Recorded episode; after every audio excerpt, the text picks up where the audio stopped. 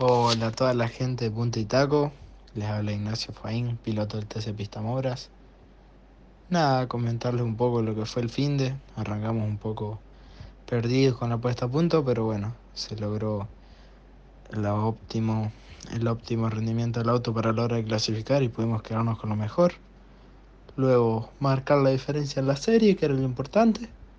Y la final, la verdad, sabíamos que si la manoteábamos en la largada no se nos íbamos a escapar, así que bueno, marcamos un buen ritmo. Al final nos caímos un poco, pero nada grave. Muy contento, muy contento, la verdad, con todo el equipo, con todo el potencial que estamos teniendo. Un año increíble. Así que nada, ya pensando en San Nicolás, cambio de escenario, un circuito que conocí este año, me gustó mucho.